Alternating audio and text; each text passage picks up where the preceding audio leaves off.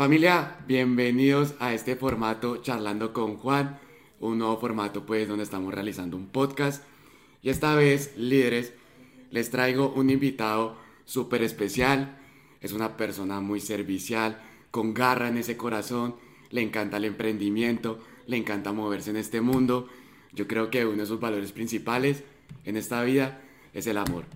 Por eso les traigo acá a Juan Diego Mosquera. ¿Qué más, Juancho? ¿Cómo vamos? Bien, ok, Juan. Bien, excelente. Juan Di, yo pues es un amigo que lo conozco de hace mucho tiempo.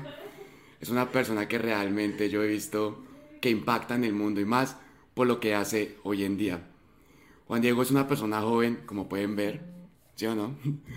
¿Cuántos años tiene Juan Diego?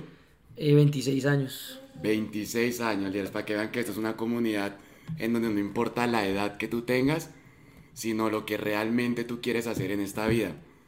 Puedes tener 15, 20, 30, 60 años, pero siempre y cuando tú hagas las cosas de corazón, créeme que todo te va a fluir. Bueno, Wandy, háblanos un poquito de ti. Bueno, yo soy Juan Diego Mosquera Alzate, siempre digo Alzate porque las mamás importan mucho y hay que, hay que decirlo. Eh, tengo 26 años, como decía Juancho, soy internacionalista de la Universidad del Rosario, eh, estuve muy infiltrado eh, y metido en el mundo de, de la política. Eh, duré trabajando más o menos con política como unos dos años y un año adicional pues con las prácticas y demás, trabajando con una senadora en, directamente en su unidad de trabajo legislativo.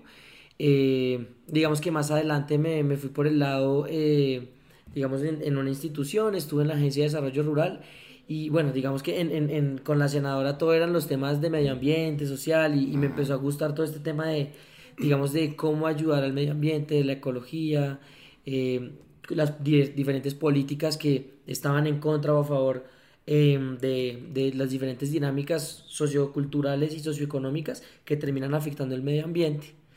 Eh, Súper. Sí. Y tengo entendido que tú saliste de la Universidad del Rosario, ¿verdad? Sí. ¿Qué carrera estudiaste? Relaciones internacionales. Relaciones internacionales. Excelente. Hoy en día, ¿a qué te dedicas? Entiendo que tienes una organización social, una fundación, que eres el director. Sí, bueno, eh, yo eh, digamos que hemos estado en contacto con, con diferentes organizaciones eh, sociales. me desempeñé como, como director general de la fundación, ya tengo donde escribir por más o menos unos dos años, en donde tuvimos pues, unos grandes aprendizajes. Eh, y básicamente hacíamos esto. Eran cuadernos de materiales reciclados eh, con, con, unos impactos eh, ecológicos y con hojas de, de, caña. Estos pues también apoyando emprendimientos locales. Realmente nosotros lo que buscamos es a través de la ecología, el medio ambiente y el servicio generar una empatía social y una construcción de diferentes agentes de cambio dentro de las las comunidades eh, que tenemos influencia y hemos venido teniendo unos contactos muy cercanos en términos de emprendimientos en esas comunidades. Eh, digamos, pues para, para, para aterrizarlos un poquito, nosotros nos dedicamos a hacer talleres eh, de habilidades blandas, todo este tema del ser. y talleres que también tengan como, un, como una sensibilidad ecológica y lo hemos hecho eh, muy de la mano de las parroquias, muy de la mano de instituciones educativas, muy de la mano de universidades eh, y empresas que quieran tener un impacto a través de sus, de sus buenas prácticas.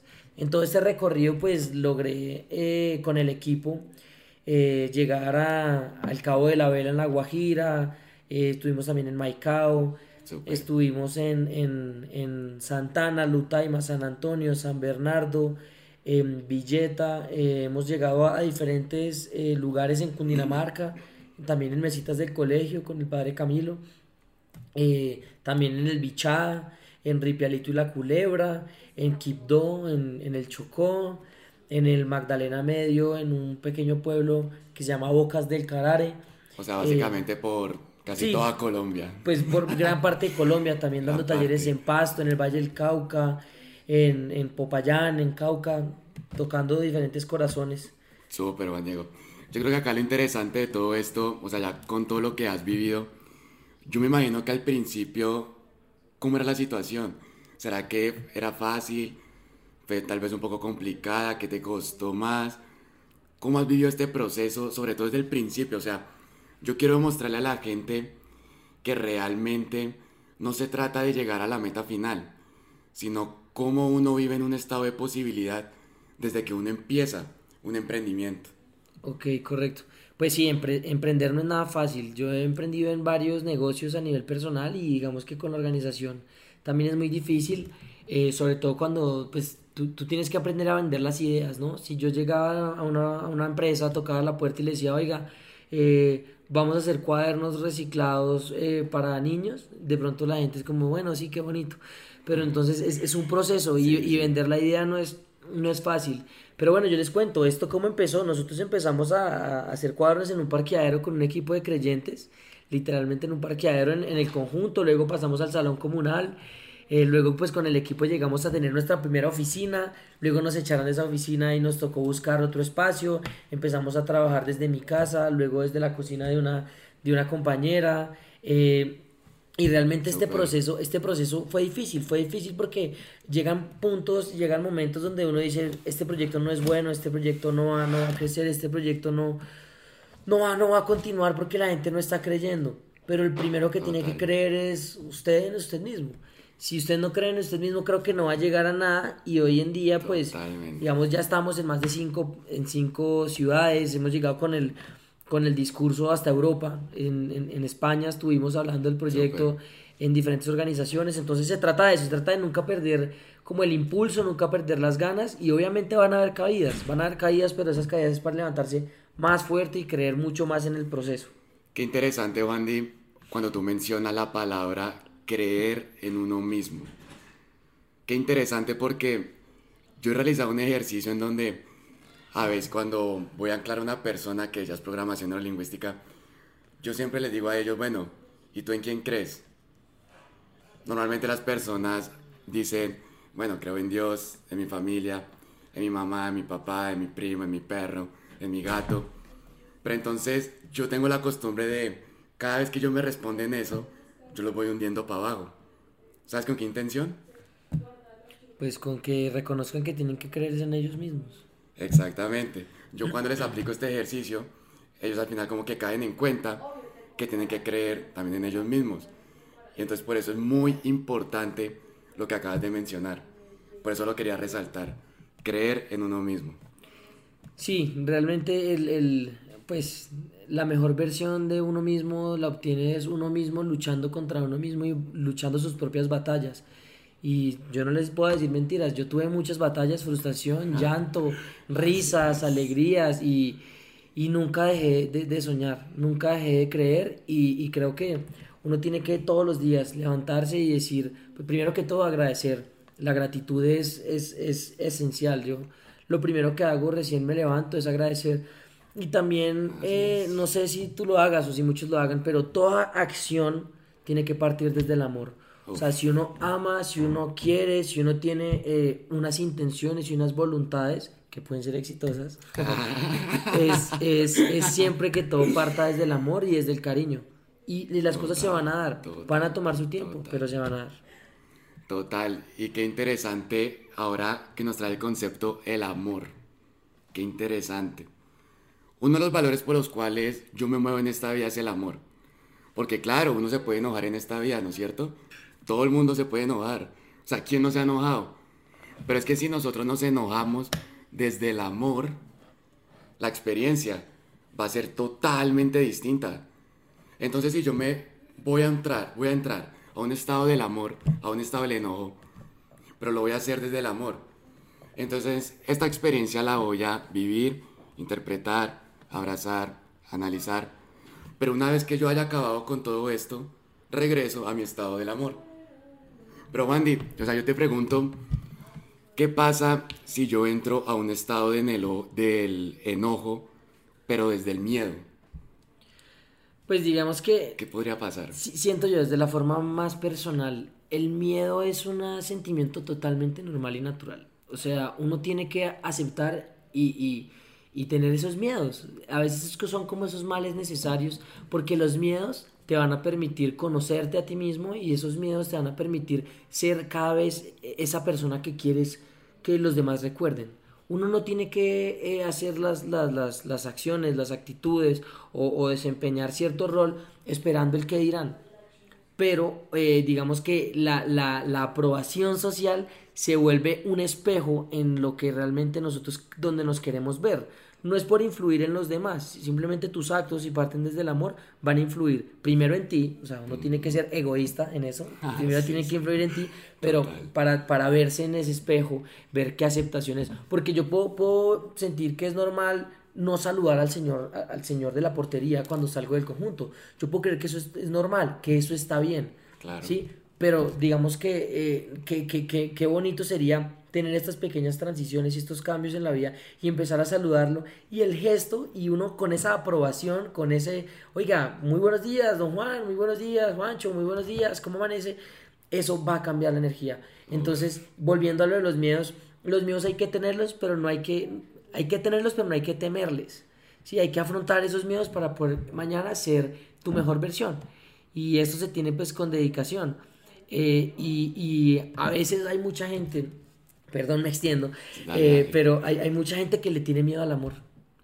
Y eso, y eso es súper triste. Y, y, y, es incluso más triste cuando consideran que el amor solo depende del amor en pareja.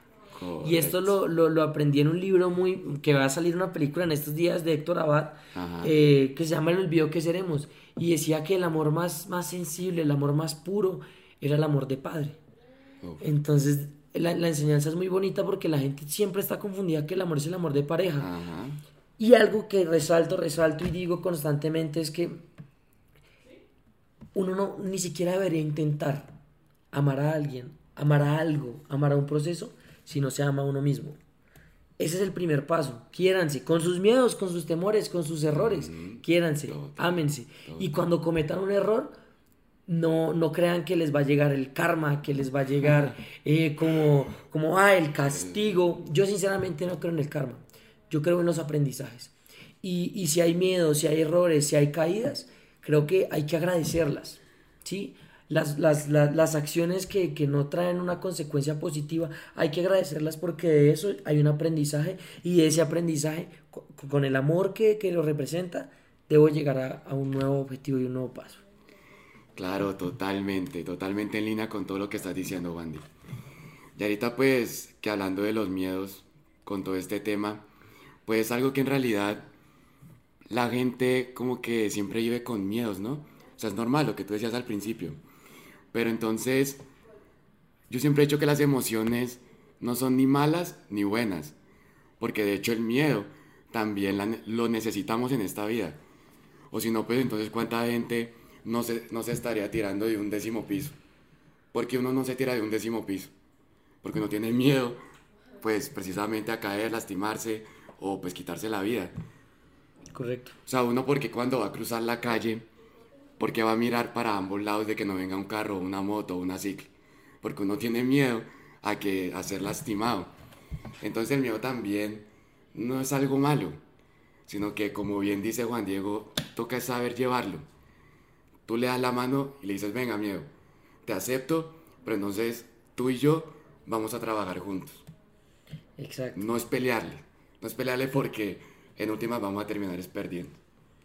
Sí, y, digamos que es combatirlo, es, es, decir, oiga, ¿y por qué le tengo miedo? ¿Y, y a, a, qué razón? ¿Cómo puedo, cómo ese miedo me puede ayudar a ser una mejor persona? O sea, uno tiene que ser, digamos, muy, muy, muy, en, en un momento muy de introspección en donde tiene que mirarse y, decir, yo por qué le tengo miedo a eso, eso tiene que ser por una razón, ¿sí? Eh, digamos, yo por qué le tengo miedo a la soledad, yo por qué le tengo miedo al silencio, hay gente que le tiene miedo al silencio, pero porque no se han dedicado a escuchar el silencio.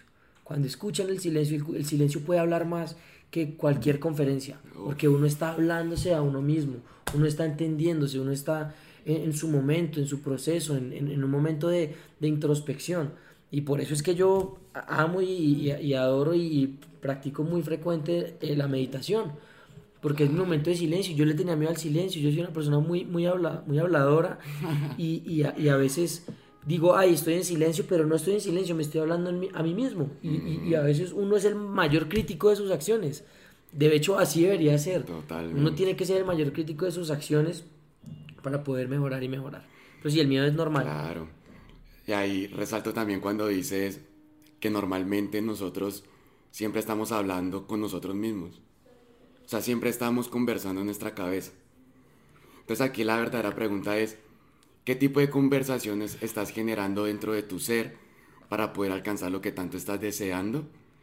Y ya que traes la palabra meditación, yo creo que hay mucha gente que piensa que cuando uno habla de meditar, es como, no sé, tal vez desconectarse del mundo, que de pronto los pensamientos paran.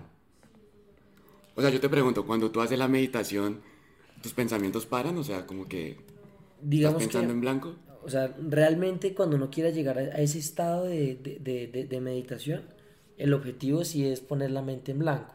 Sí, Eh, y la, la idea sí es dejar de, de, de pensar. Ese es el objetivo. Es difícil, es supremamente difícil. Yo llevo dos años eh, me- meditando y lo he logrado una o dos veces. O sea, es es súper difícil y medito todos los días. Sí, sí, sí, claro. Eh, y y esa, esa es la idea, intentar poner la mente en blanco. Yo eh, al comienzo lo hacía con una velita. Por ejemplo, mirar la vela y concentrarme en el movimiento, concentrarme en el movimiento de la vela y olvidarme de todo. Es, es- es un proceso, digamos que eh, el error más que todo en el tema de la meditación es creer que solo se puede meditar sentado en una montaña con todo. Y eso es mentira. Digamos, mis momentos de meditación en la mañana es cuando troto. Y, y intento olvidarme de todo y simplemente estoy escuchando el latido de mi corazón cuando troto. Y lo hago y, y, oiga, ya troté 5, 6, 7 kilómetros y ni caí en cuenta. Porque estoy en un momento de reflexión. claro. Para mí la claro. meditación también es como la vibración. Como tú con, tu, con tus organismos, con tu respiración, con tu corazón, con, con tu garganta, estás generando una vibración y una energía que vas a llevar para que intentes alinear todos tus chakras. Pero es un tema que Claro. es casi que podemos hacer solo un podcast de todo esto. De meditar. De solo meditación, sí.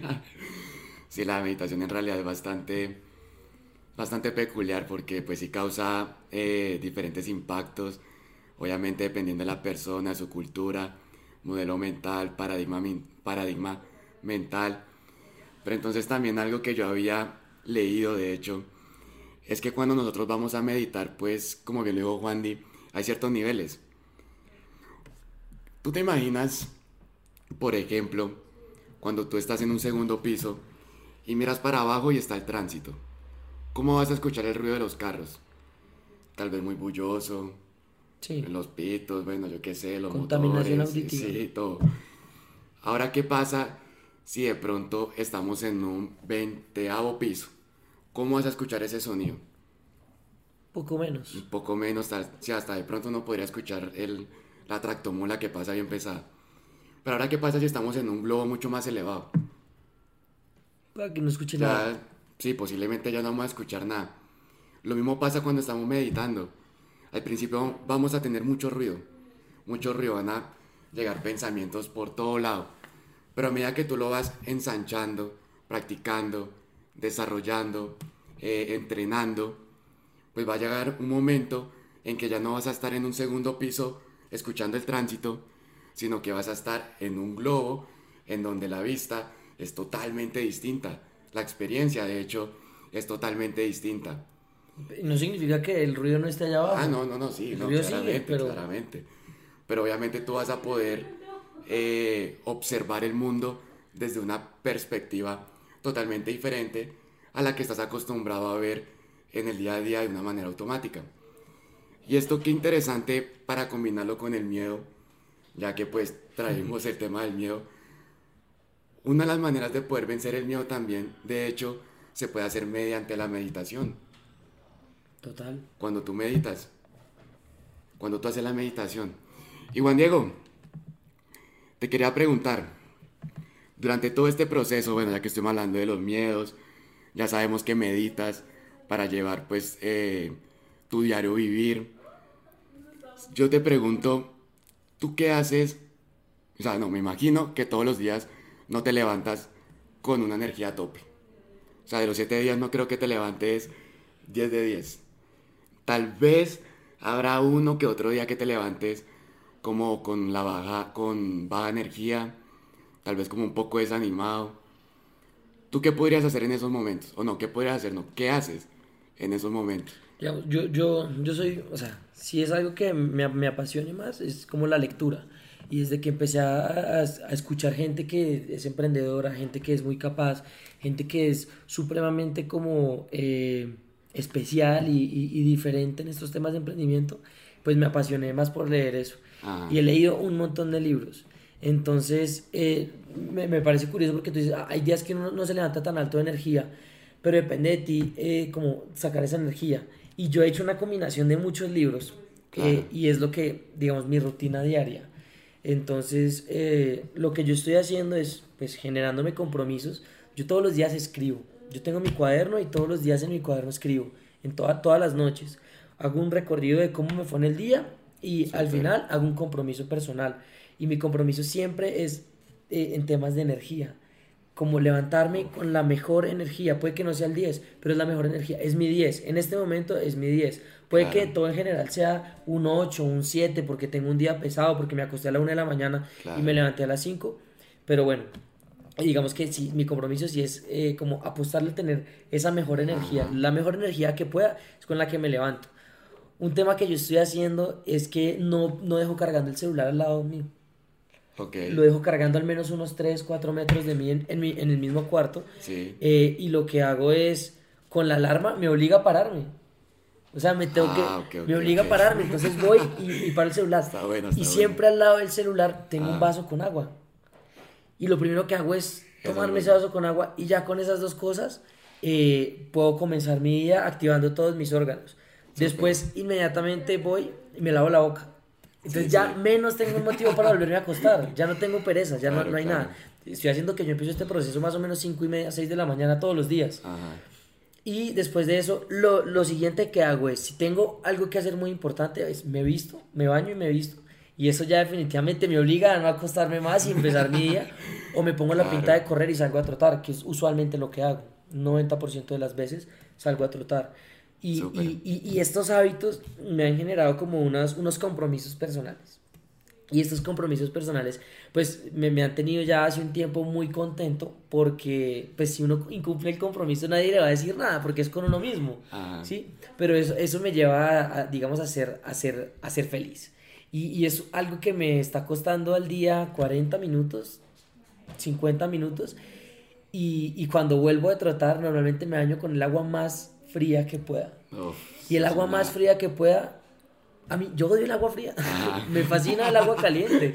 Me fascina el agua caliente. Ojalá fuera con espumas, pero no. Porque, porque hago este baño con agua fría, si me lo enseñó un amigo. Porque después de eso, el día se me hará muy fácil. Porque como es un sacrificio tan grande bañarme con agua fría, ya el resto será como, oiga, ya nada puede ser peor en este día, ya nada puede ser peor. Entonces es, es, es, es eso. Son como estos pequeños hábitos que me han, me han hecho ser ser feliz, sonreír, eh, son hábitos que no fueron heredados, son hábitos que son adquiridos eh, eh, con, con, cierta disciplina, pero es lo que, lo que me tiene contento y ya el día me pareció una, una pasada y hago un montón de cosas, pero siento que este, estos hábitos son como lo que más me ha marcado y, y, e intento de todo corazón mantener con la energía a tope. Si tengo un disgusto, intento dejarlo claro en la noche eh, si tengo que decirle algo a alguien, intento dejárselo claro en la noche. Y si no me puede comunicar con esa persona y es lo que me tiene la energía bajita, que es perfectamente normal, pues intento lo primero que hago en la mañana es, ah, pues digamos, intentar solucionarlo. Todo desde el amor, obviamente. Todo tiene que ser desde el amor y desde, el cariño, porque es, es indispensable. O sea, no, no se negocia. Y qué bacano que Juan Diego trajo, te lo voy a resumir tal vez en dos palabras, con todo lo que has dicho que lo que he visto trajo la palabra compromiso, que yo personalmente pienso y vivo con la convicción de que el compromiso es la base de todo lo que hacemos en nuestras vidas. Y que lo que hace Juan Diego en las noches, hace compromisos con él mismo, que es lo que tiene para mañana, no sé qué, tan, tan, tan. Y entonces, aquí lo que dice Juan Diego, que listo, se levanta, que pone el celular por allá a tres metros, que lo obliga a levantarse se, se cepilla los dientes. Te lo podría resumir en tomar acción. Cuando uno toma acción, la emoción cambia. Y, y eh, ahí puedo traer a colación algo, algo, algo muy chévere de un libro que leí hace no mucho que se llama El Poder de los Cinco Segundos. Y te lo ah. recomiendo, es un libro increíble. Y, y, el argumento principal del libro es, si un cohete de la Tierra a la Luna puede despegar en 5 segundos. ¿Yo por qué no voy a tomar acción sobre lo que tengo que hacer? Entonces, a veces uno está en la cama y, uy, no apagué la luz. Y dura 10 minutos en pararse a apagar la luz.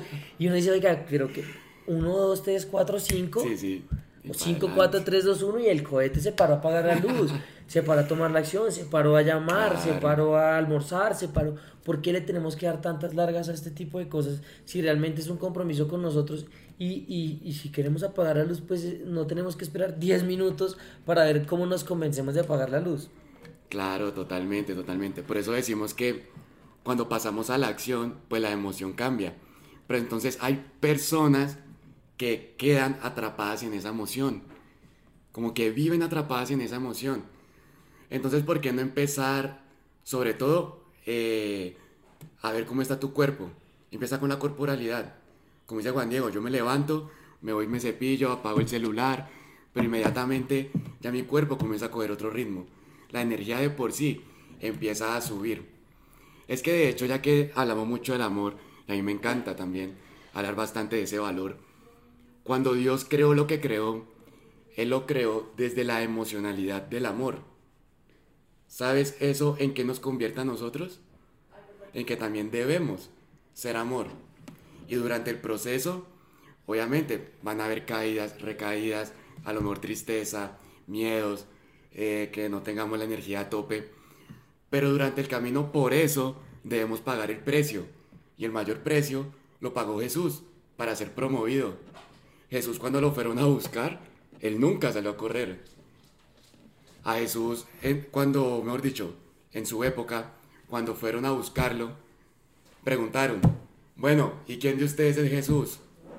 Y de toda la multitud, pues salió él diciendo, yo soy Jesús. La gente se fue de culo al darse cuenta, pues, de que ese hombre no le corriera eso. Bueno, es que Jesús es un gran referente para mí, ¿no? No sé, Wandy, si de pronto choque con alguna. No, no, no, yo, yo, soy de hecho muy, muy, muy católico, pero intento como, eh, como ser lo más, lo más, eh, como... ¿Neutro? Sí, neutro en, el tema porque no, no, todo el mundo de pronto cree como yo, pero, pero sí, yo soy de los que lee la Biblia muy seguido, al menos una vez a la semana, que me, me parece chévere porque hay unos excelentes aprendizajes. Pero sí, ya, ya, ya, que tú, ya que tú lo mencionas, eso es como un tema de ser referente. Sí, o sea. Y, y, digamos que uno, uno, no, uno no busca ser referente, pero termina haciéndolo cuando todo lo parte desde el amor y las buenas acciones. Y, y a mí, pues, muy seguido, realmente me busca mucha gente porque quiere ayudar y no sabe cómo. Y eso es, ese es el motivo más grande por la cual eh, llegamos a esta organización. Claro. Y, y empezamos a, a, darle una opción a la gente de cómo servir. Y nosotros tenemos, tenemos un, un, unos buenos trabajos que invito a todos a que, a que lo, lo sigan. Eh, y es demostrarle a la gente cómo es tan fácil servir. Es que para servir no tienen ni siquiera que salir de la casa, no, no significa plata. O sea, ustedes pueden servir saludando al portero. Total. Saludando a la señora Total. del aseo. Dándole una sonrisa, así sea con el tapabocas, sonrían con los ojos. Pero realmente, realmente, esa es una forma de servir. Estoy intentando cambiar eh, eh, de pronto uno no, no, sé cómo el portero tuvo un buen o mal día, sí. pero de pronto una sonrisa, un comentario le puede, le puede significar mucho y eso es una forma de servir. Que quieren ir a hacer cuadernos con nosotros, bienvenidos a servir haciendo cuadernos. Que quieren acompañarnos a las comunidades, quieren a, ayudarnos a dictar clase. Ahorita estamos dictando clase eh, virtual a los, a los niños de Equipdo, por ejemplo. Eso es una forma de servir. Llamar a un, a un familiar que en este momento esté pasando un mal momento, que le, le, le, toque por, la, por las cuarentenas estar eh, encerrado o en cuarentena preventiva, llamarlo a ver cómo está, cómo se siente, es una forma de servir. Y en esta vida, y, y, y la frase es de San Ignacio de Loyola, es hay que ser más para servir mejor. Porque de qué sirve Poderoso. querer ser una persona eh, diferente, tener muchos Poderoso. estudios, querer eh, uf, ser el, el, reconocido y el destacado si no estoy poniéndolo en el servicio de los demás. Uh -huh. Entonces eso es algo que es muy personal, pero algunos lo compartirán, otros Claro. pensarán diferente, pero hay que ser más, construirse, mejorar todos los días, pero para buscar los canales de cómo le estoy sirviendo a los demás. Así es.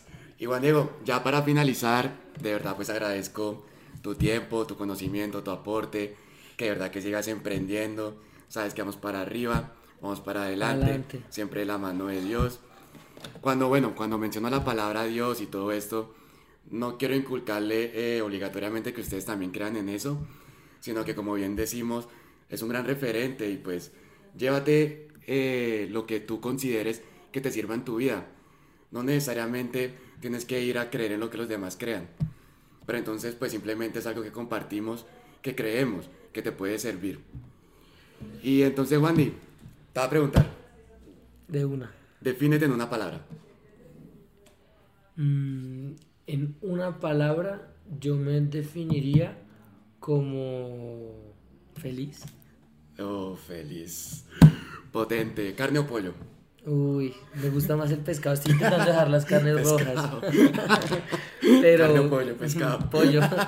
Pollo, de pronto pollo. La carne, ya, ya no consumo carne roja hace un tiempito por el medio ambiente. Ok. Ah, ¿Gimnasio o CrossFit? Gimnasio. Gimnasio. Sí. Ok. ¿Trotar o bicicleta? Trotar 100%. Trotar. Bueno, líderes, entonces, ya para despedirnos, muchas gracias Juan Diego, Papá. parcero, hermano del alma, bendiciones familia, vamos para arriba, cualquier cosa nos escriben, también pues les voy a dejar el perfil de Juan Diego, también pues si lo quieren contactar, seguimos para adelante y bendiciones. Familia.